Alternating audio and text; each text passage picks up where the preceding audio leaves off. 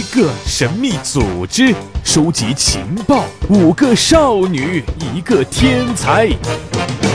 欢迎进入元气少女情报局。初六，哎嘿，欢迎来到元气少女情报局。大家好，我是大宝，又来跟大家见面喽。每个月最后一天跟大家见面，我觉得，哎，距离上一次见面也并没有多久啊，对不对？时间过得好快啊，时间都去哪儿了呢？作为手机的重度依赖者，我的时间，嗯啊，这个，呃，相信你跟我也是一样的，经常是刷着朋友圈，就发现，哎，时间不知不觉就过去了。这个朋友圈它不仅是咱们消磨时间的一种方式，同时也是咱们社交的一个方式啊，对不对？我给你点一个赞，你给我点一个赞；我给你评一个论，你给我评一个论。我们不知不觉，哪怕是从来没有见过面的朋友，也能在朋友圈里成为朋友圈的朋友。你身边有没有这样的朋友呢？你是不是朋友圈的重度依赖者呢？其实，在今天的节目中，就想跟大家一起来聊一聊关于朋友圈的问题。谁爱猛刷朋友圈？是你吗？是你吗？是你吗？嗯，没错，是我。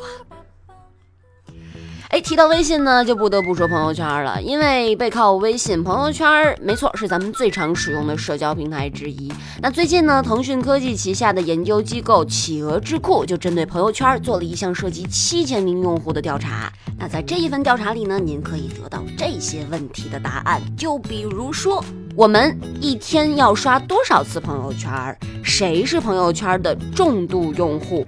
什么人爱使用屏蔽功能啊？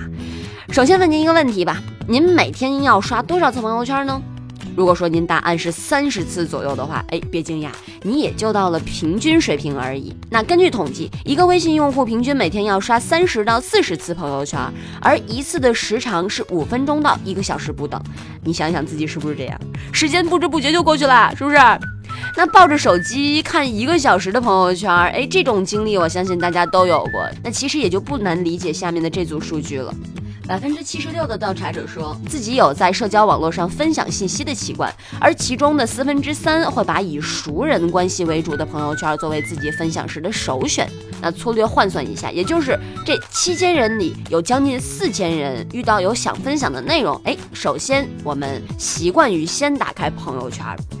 那在这些人里面呢，还有一部分是朋友圈的重度用户。这个报告呢，将每天至少分享一条的人定义为朋友圈的重度使用者。那这个重度使用者的数量有多少呢？占了全部用户的三分之一。而分享更活跃的用户，也就是平均每天发三条、四条、五条、六条以上的这个用户啊，就是经常我们看到刷屏的这些人，也有十分之一啊。也就是说，在咱们的朋友圈里，我们更容易看到的是那些分享活跃的用户所展现的世界，而这些人可能只占到咱们全部好友的百分之十，或者说到百分之二十左右。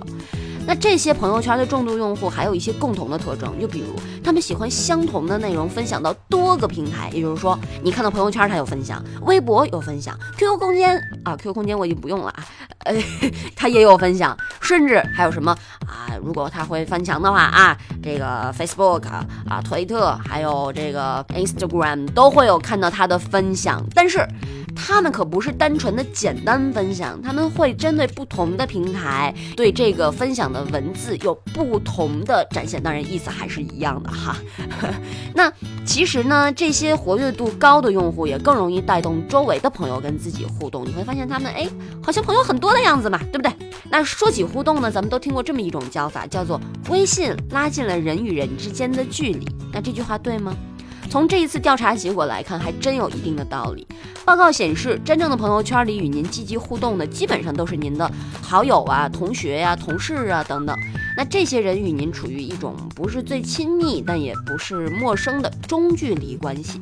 那这种关系呢，更需要通过社交平台来维系。而在社交平台上的互动，不仅加强了你们之间的联系，还反过来促进了你对社交网络的使用频率和依赖状况。跟别人互动的越多，您就越爱分享，就是这个道理。我发的越多，点赞越多啊，对不对？那当然啦，也有一些人啊，你根本就不想跟他互动。那如果说你不想让他看到你朋友圈，不想让他参与你的生活，这不得不说，这个就是朋友圈里非常实用的一个功能了，那就是屏蔽功能。